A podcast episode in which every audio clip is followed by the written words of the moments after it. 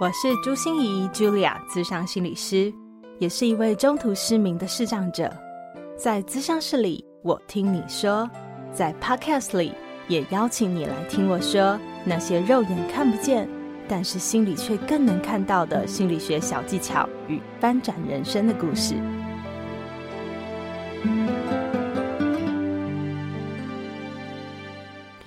Hello，亲爱的朋友，你好吗？我是朱心仪 Julia，咨商心理师，欢迎收听朱心仪说心里话。相信你一定有听过忧郁症，对吗？因为这是我们迈入二十一世纪最厉害的文明病哦。你曾经或是现在正在经历忧郁症吗？或者是你身边也有一些重要的人正在历经这样的折磨或苦痛吗？很多时候，我们都觉得得了这样的病好像很羞耻，甚至会自责说：“哦，一定是我自己有问题呀，要不然我就不会整个人都坏掉了。”而且啊，如果这个不能说的秘密还是跟家庭的创伤有关的话，更是家丑不可以外扬了。但是这一次，我们邀请到了一个二十八岁的年轻作家玉信，他的笔名叫做辽心果。用他自己整个在童年经历的创伤、北漂以后的不适应、发病的经历和整个治疗的过程，写了一本半自传小说，叫做《唯有我看见》。他到底看见了什么呢？他看见了他的苦痛和挣扎，他看见了自己必须是第一个来正视自己得了忧郁症的人。他看见了妈妈不只是妈妈，也有过去的遭遇，也是一个满身是伤的女人。而这些让他也重新看见了自己。玉信说：“怨怼是最容易的一件事，就是把所有的错都抛到别人身上就好。可是，只有选择理解的时候，我们才能稳定的好好走接下来的人生路。”邀请你到玉信辽心果的粉专园丁逛逛哦，他信的文字，相信一定可以带给你更多力量。出版社也赞助了我们三本辽心果的半自传小说《唯有我看见》，希望这样的创作也能使我们由怨怼变成理解。赶快到朱芯仪视障心理师粉丝专业参加抽书活动喽！大家都说哦，做人要有分寸。可是你知道分寸到底是什么吗？要怎么样判断这样是有分寸还是没有分寸呢？又要怎么拿捏分寸才对呢？我在黑暗学院开设了一堂懂分寸、知进退、识大体的人到底是怎么练成的第二部曲，破解人际分寸的读心术，就是来帮助你更能掌握那条说不清又道不明的人际分寸。而且这次啊，黑暗学院不只为视障朋友开课，只要你感觉在人际互动上有点茫然啊，觉得怎么莫名其妙就被打黑呢？或者是想提升人际关系的朋友，通通欢迎你来上这堂千元有找的线上工作坊。五月二十一日就报名截止喽，而且只有三十个名额，赶快去节目资讯栏了解更多讯息喽。这本小说，嗯，以刚刚来说，的确就是半自传嘛，所以是很真实的。我在童年的时期，跟呃母亲之间的亲子冲突、亲子磨合，然后还有到后来，因为这样的亲子冲突，导致心里面有阴影跟创伤之后，开始入学之后，影响了跟同学同才的相处。人际上面变得比较自卑，容易自卑，没有自信，或是容易跟人家比较。然后这个影响是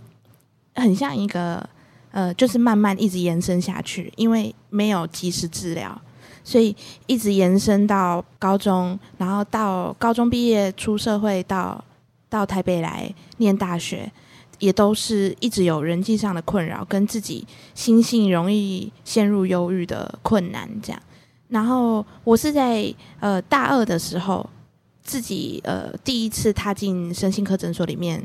呃接受治疗。然后那时候是才真正我从医师的口中听到他跟我说：“哦，那你就是忧郁症。”这样。嗯。然后后来的治疗过程结也有做咨商。那后来医生在仔细评估之后，他认为说我最初的发病应该是在小学的时候就发病了。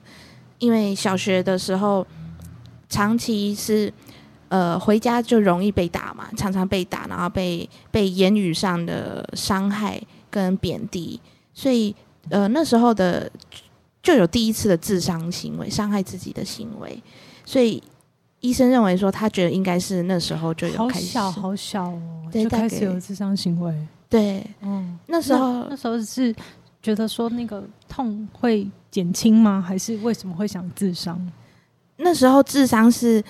长期被骂下来的时候，我已经开始觉得说，那时候大概我记得是小学四年级、五年级，我那时候就已经觉得我的出生对于嗯父母、对于家庭来说是一个不幸啊。从我每天接收到的，我就会觉得说我这个小孩子到底是为什么让你们常常是处于这么生气、这么不满的状态下？所以第一个是说会觉得。那我干脆消失，我干脆不要存在。如果我的出现是给父母这么大的情绪上的压力，或是让他们不开心，让他们看了就想骂，看了就想打，所以那个时候就，呃，这是一个智商的原因。另外一个智商是我后来开始有一种方式，就是我会想说，那假使说在妈妈想要打我之前，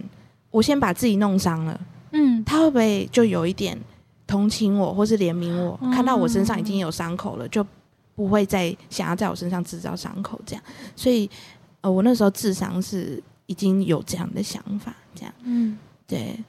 然后后来医生就觉得说，那应该那时候就已经，其实从那时候，对，忧郁症好像就已经来了，嗯，对，只是那时候很小，所以也不会求救，也不会感觉这样是不对的，或者是也不会感觉自己有怪怪的现象。对，嗯，我那时候的已经开始有一个想法是，千错万错都是我的错的这个想法，嗯、对，千错万错都是我的错，别人都对我就错。对，那时候就是已经很明显的自卑心是到一个 低谷到不行的地方。嗯、对对对，嗯，这本书大概就是起源就是家庭嘛，原生家庭这样。嗯嗯、然后呢，呃，里面其实这个每一个章节是有串接的，它不是说一个章节就是结束一个故事这样，每一个章节串接，然后就是随着我人生发展，我的人生阶段去走到最后这样。然后我在每一故事里面，呃，剧这本书里面每一个阶段，我都有遇到一个角色。嗯，那这个角色是比较特别，是说，像我目前开始有一些读者已经看完书了，或是跟我分享，每个人的解读都不同。有的人会说，呃，他一开始看就觉得看到第一个角色出现的时候，就会以为说这个角色就是我的小时候就可能认识的朋友或什么。可是看到中间才发现，好像怪怪的，他好像存在又不存在。啊，然后也有的人说，我是不是在，呃，因为看到这些角色，大部分是剧情里面是都是在黑暗的时候，或是在一些比较人少的空空间看到的，所以有的人就说我是不是撞鬼了，就问我说我是看到鬼这样。但是，嗯，其实这几个角色，呃，比较明确的讲的话，就是我在之前忧郁症变得更严重，进入重度忧郁症的时候。有被诊断出已经开始出现幻觉、幻听哦，所以那个是什么时候？开始治疗之后，嗯，因为开始治疗之后，我给自己一个很大的压力，就是觉得说，我既然踏进来了，我大概什么时候我就不要再来了，哦、就要看好它。嗯，嗯嗯。可是我不知道为什么，可能开始治疗之后，呃，接受智商的介入，或是接受医生的了解，我好像才真正开始在诚实面对心里面。最深的那个黑暗的恐惧，嗯、等于是其实过往我是一直把它压着的，所以接受治疗之后，把它摊开来，然后开始让医生治疗，让医生分析，然后我自己也重新再回想，从最小的时候开始回想整个过程，所以治疗那时候是没有如我预期的说哦，马上就好了这样，所以大概在开始治疗后。一年两年的时候是转往重度的，变得更糟，这样，因为更想起了更多的事情吗？对，嗯。可是我觉得这可能也是一个治疗方法，因为我一定要先去对，重新审视，重新碰触那些东西。对，嗯。然后，所以呃，这些里面的这些角色，其实可以明确讲说，是我重郁症时期，然后我看到的幻觉的角色。然后其实我在小时候的时候，像有一个角色是在我小时候就出现的。小时候没有幻觉嘛，可是我小时候很喜欢，可能外人看起来就是自言自语，嗯，嗯，可是我其实是我我也不一定讲出那个声音，可是我会在心里面一直跟自己讲话，嗯，比如说，嗯，现在被打了，我心里有一个声音，就是他可能是嘲笑我，就说哦你。呃，一如往常啊，每天都要被打一次啊，然后被打都要被罚跪一小时啊什么，然后或者是有另一个声音会出来责问我自己说，哦，你你你有哪一天可以不用被打的吗？什么的，也有声音是我可能那时候的心境是很渴望被理解，然后会想象出一个声音是，他好像是可以陪伴我，然后支持我说，哦，没事，你你现在哭一哭，你睡一觉就好了，这样，所以。有一个角色算是我，嗯、呃，结合这样的嗯经历，或是这样的感触，或是我自己曾经有过的这种对话的行为，去创造出来的这样。所以，其实每一个角色的出现，都背后都有很多原因。嗯，然后每一个角色在每一个阶段，其实都有我人生里面真实人物的投射啊。对，像。呃，最一开始出现的那一个，其实是我小时候想要一个朋友，所以幻想他出现这样。嗯，然后再想朋友，对，嗯，然后再到国中的时候，角色呃书里面出现了一个老师的角色，那个角色的名字其实是用我阿妈的名字去改的，对，然后所以那个角色的人设就会很像我阿妈，就会他是给我支持跟力量的。然后再到后来上大学，有一个角色是一个学姐。那个学姐的名字也是用我姐姐的名字去改的，然后她的个性就跟我姐很像，是任何困难发生的时候，她是坚强应对的那个，给予方向的那一个，这样。所以，嗯，这些角色其实是蛮特别，就是每一个都有他在我人生里面代表的意义跟人物，这样。嗯，那我非常好奇，因为。感觉它如果是一个戏剧，哈，它是一本小说，嗯、它一定有起承转合，对不对？对，对，对的整个历程。那可是这本书，你最后给它的书名叫做《唯有我看见》。嗯，你看见什么了？呃，那我有看见就有很多意思，譬如说，呃，我重度忧郁症的时候出现幻觉，我看到的模糊的人影。那时候我是真的，我记得有有一天晚上。然后那时候其实我已经住在台北的租屋处，然后是在五楼。可是那时候呃情绪很糟的，大概半夜四点的时候，然后我突然醒来的时候，我就一直听到我的五楼的窗旁边有我家以前车子的声音，就是车那个引擎声，我从小就记得，因为小时候只要听到那个引擎声靠近家门口的时候，我就知道爸妈回来了，被打了。对，所以我就突然呃。那时候意识状态很不好的时候，然后半夜醒来的时候，我听到窗门外有那样的一模一样的引擎声，可是我那时候是分不清我到底那是真的还是假的，我就是已经就变得很恐慌，然后很慌张，或者是情绪状态很不好。我还就是那一天还从那个窗外看到很像妈妈的人影，所以嗯，那个时候就会觉得说。我那时候已经蛮严重，这样，那所以唯有我看见的意思有很多意思。第一个意思可能就是说，书里面的这些角色是在我很忧郁、很低落的时候，我才会看见的；又或者是说，这些角色、这些人物，像我刚刚说的是源于我人生里面的人或是经历，所以是我唯有我看见的这样。然后再来是说，像我的。这次出这本书，然后会有也有读者问我说：“为什么敢于把自己的心路历程写出来？”然后其实像我后来几年经营脸书上面的粉专社群，其实对我来讲，我觉得我只是把我的想法跟感触写出来，或是我经历过什么，然后我现在想有不同不同的想法，我就把它写下来。可是常常会有留言或是私讯说：“我很佩服你把它写出来，你真的很勇敢。”什么？呃，很多时候当下第一次听到这种说法的时候，我都会觉得，我我觉得我没有特别做对或是做好什么事情。后来我去想，忧郁症这件事情，假使说我自己没有当第一个那个去详细的看它，去详细的了解它，如果我只是一直逃避它，或是连我自己，我都觉得说，忧郁症这件这三个字，我身上现在有了，都是丢脸的事情。我一直逃避他的话，那我永远都不会好。我觉得我要当第一个去了解他的那个人。我有看见，也有这个意思，就是说我去看见了我自己忧郁症的这件事情，嗯嗯嗯、然后看到我一路走来经历过的所有事情，嗯、懂得去看见他，那我也才有现在可以用更开阔的心去面对他的想法，这样。嗯，对啊，很多时候我们真的都等着别人看见，就可是自己如果不懂得自己，你很难奢求有人会懂你。对，自己一定要先当理解自己的人。对，那个那个理解一定要先给自己。嗯，嗯，对。可是我觉得辽心果这样听起来，呃，就是你。嗯，最起初的忧郁症的成因是在家里面的创伤，而且感觉那个创伤非常大。那你现在怎么样呢？跟你的家庭的关系，或你自己和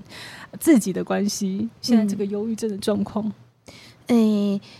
嗯，其实这件事我现在想起来还，我对我家里有点不好意思。其实这本书出到目前，我还没有真正双手拿着，然后交给我。父母看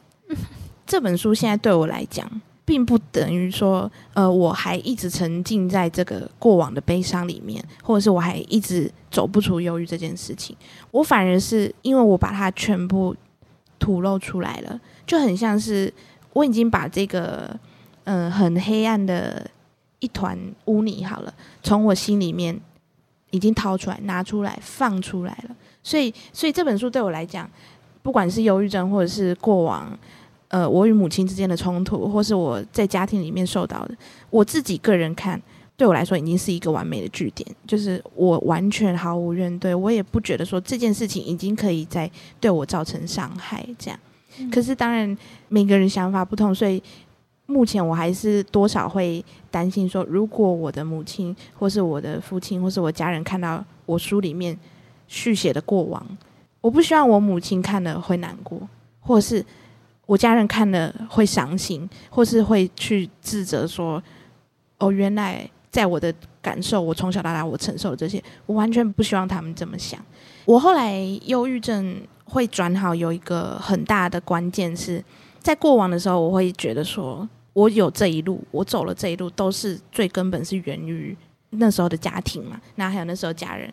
可是。我后来会转好的关键是因为也是他们，就是所有的家人，我身边的家人。但是我后来转好，是我完全用另外一面去看待他们，然后去理解他们。像是嗯，最一开始就讲我的母亲好了。嗯，我的母亲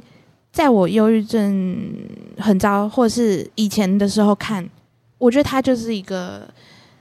眼神冒火光的，像一只老虎一样。我靠近不得，我也不敢靠近。我一靠近就是受伤，不管是身上的或是心理上的。所以他对我来讲，在以前的时候是就是一个很恐怖的存在。他让我很痛苦，可是他就是我的母亲，他的头衔就是母亲。这样。后来我从爸爸那边有问到，或者是其他家人告诉我的，在我离家之后，想要让我跟妈妈的关系变得更好。其他家人跟我讲，就是说。嗯、其实母亲跟我一样，是十八岁就离开原生家庭到台湾打拼，所以她跟我一样，就是在那么年轻的时候就要到社会上面，然后独自应对所有的事情。然后我的外公对我妈妈也是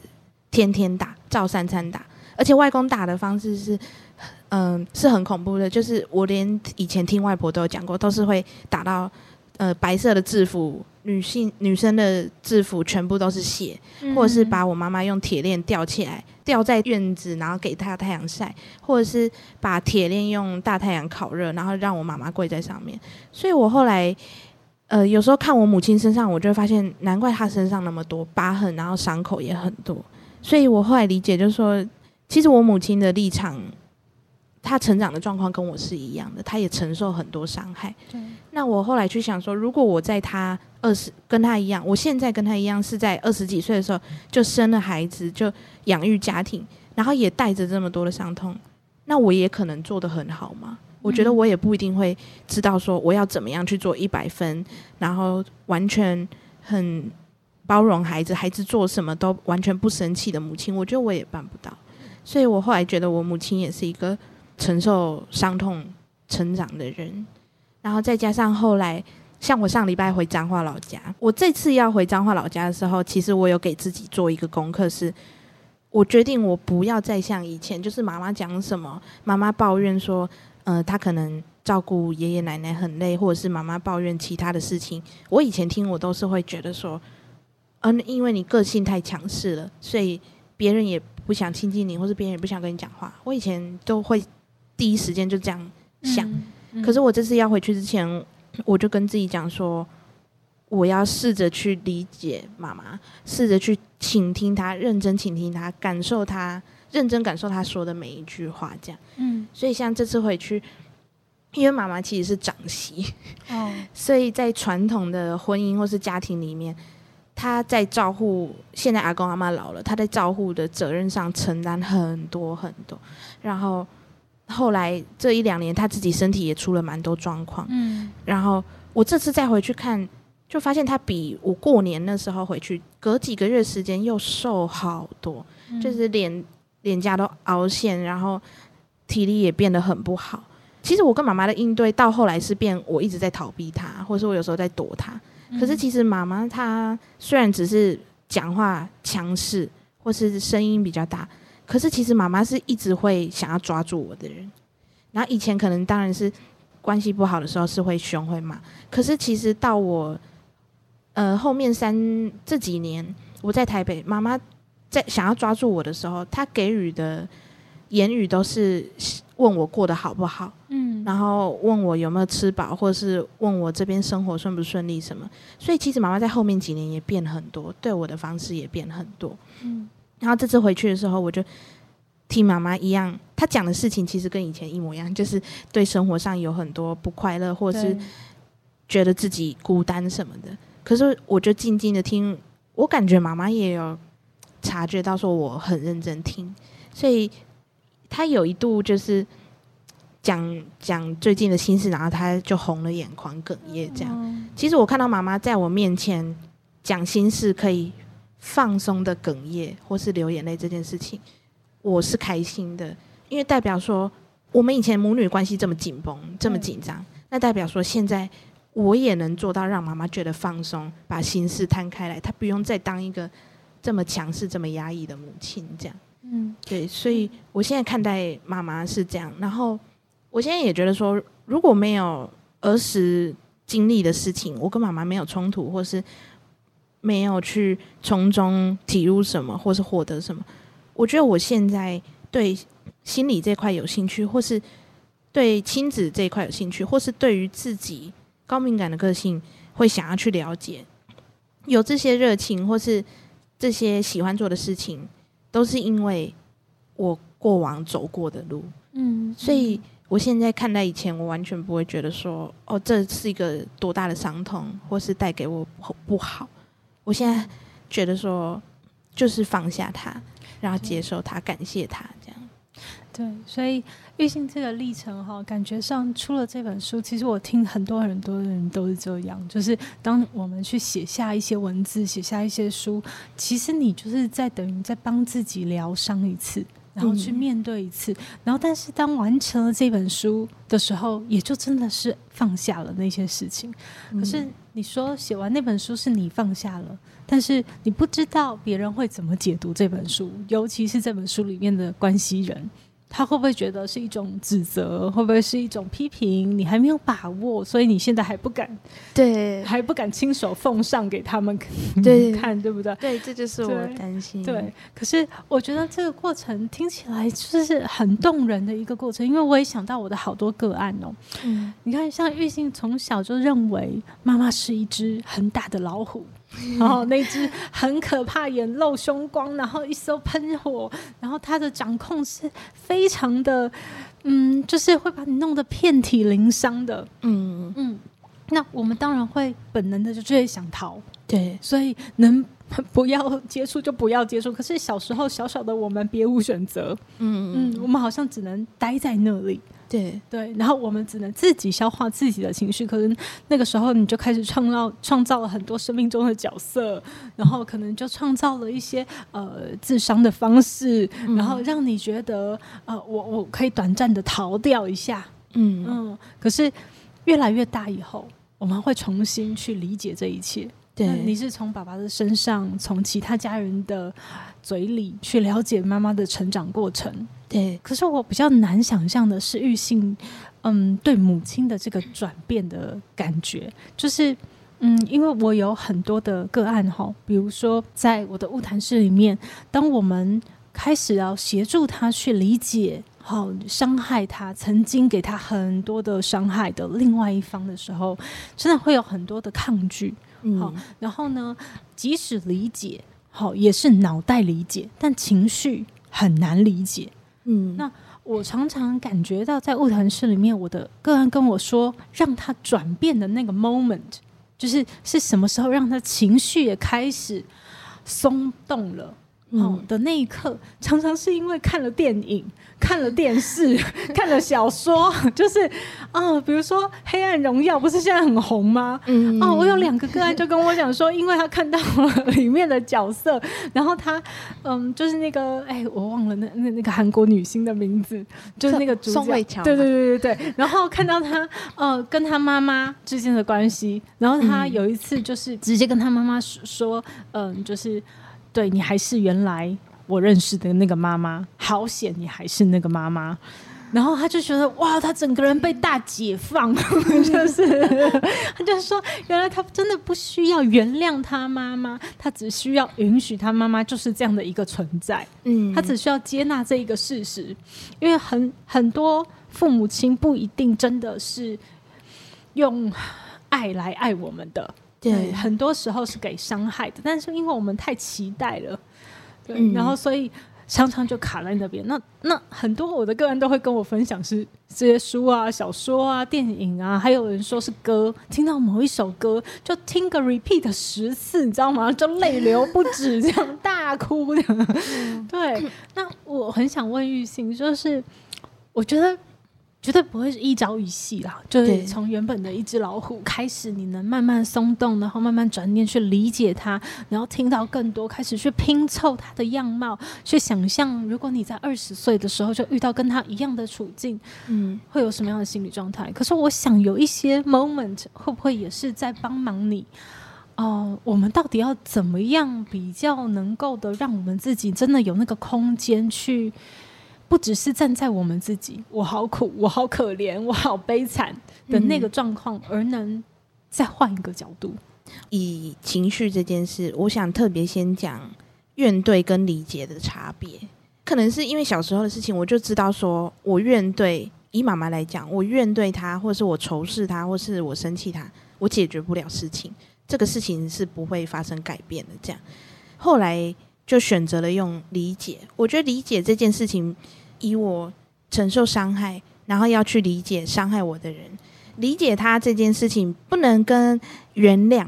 还有无条件合理这两件事画上等号。你理解他，不代表说你就要跟自己说好，他对你做过的事情都是合理的，对，都是应该的，你就忘了吧？不可能。嗯，我觉得理解这件事情是让自己好过。像我理解我妈妈，嗯，是那时候身心科医师给我的建议。像我最近的粉专发文有讲这一部分，就是说那个时候治疗到了一个阶段了，智商也到了一个阶段，可是医生发现说我的想法或者是低落的一些根本的缘由有处在一个停滞的状态，就是怎么样他智商是给我建议或是怎么样，好像都转好不了这样。然后医生那时候有给我去跟妈妈接触的方法，就是说，比如说他说像我很喜欢写文字。然后他就说：“那有时候亲子之间你，你言语上，尤其亚洲社会，不会像美国社会那，或是电影里面动不动就说‘哦，我爱你’，或是‘妈妈很爱你’，或是怎么样。所以那时候医生就鼓励我说，用文字讯息，有时候传赖给妈妈，然后把想对她讲的心事写出来。然后我那时候有一开始有尝试过这个方法，就是用文字上的沟通。可是我这个方法对我来讲是没有成功的，因为因为妈妈她突然接收到了，或是她开始察觉的时候，她也是会反抗，她也是会抗拒的。所以后来这个方法就没有成功。然后再到后来，我一样是一直用理解的方式，因为那时候医生跟我讲一句话，我非常认同。他就说很简单，这句话大家都知道，就是解铃还须系铃人。我心里面的这个伤，跟我心里面这个锁，竟然是既然是妈妈去扣上去的，然后既然是原因就是亲子问题，那只要亲子之间的相处模式没有顺利改善，或是亲子之间相互理解没有没有达到的话，我不管到八十岁九十岁，就是永远不会好这样。所以我后来有确定一件事，是我一定要理解妈妈，跟理解这一段冲突关系的缘由还有全貌是什么。这样，其实我后来想要再更理解妈妈的时候，主要是因为她有跟我讲说。她后来生病，因为妈妈后来是有糖尿病，然后糖尿病影响了身体跟体力的状态很多，还有情绪上，还有睡眠上。然后妈妈后来又因为长媳的角色，负责要照顾阿公阿妈。有一次回去的时候，也是很隔很久再回去一次，我不知道，我不知道妈妈为什么突然跟我讲，因为其实我连接受忧郁症治疗的过程，或是忧郁症的事情的细节，我完全都没有跟妈妈直接讲过。可是妈妈那时候就跟我讲说，她有一天在家里面走楼梯的时候，走一走，她就突然想不开，她就想要自己去撞墙，然后她就很详细跟我讲那个楼梯的状态，她走到哪一个呃可能转角，然后他用身体去撞什么地方，然后怎么样。就是我听到的时候，我的方式，我理解他的方式，或是我。转好的那个关键点，可能对妈妈并不是说看电影或是看书或是什么，而是他告诉我，他也有一样想不开的想法，跟一样想不开的冲动。然后他跟我讲说他想不开的那个过程的时候，我就会觉得，哇，原来你跟我一样，就是你你你，我完全可以理解，你会做出那个冲动的行为，一定是你心里也很多伤痛，然后很难受了，你才会这么做。嗯，所以那个时候我就是也理解了妈妈说，她已经不再像是以前了。嗯，对。所以我觉得玉信讲的真好，就是理解不代表宽恕，不代表原谅，不代表合理化，也不代表你必须要认同这件事情。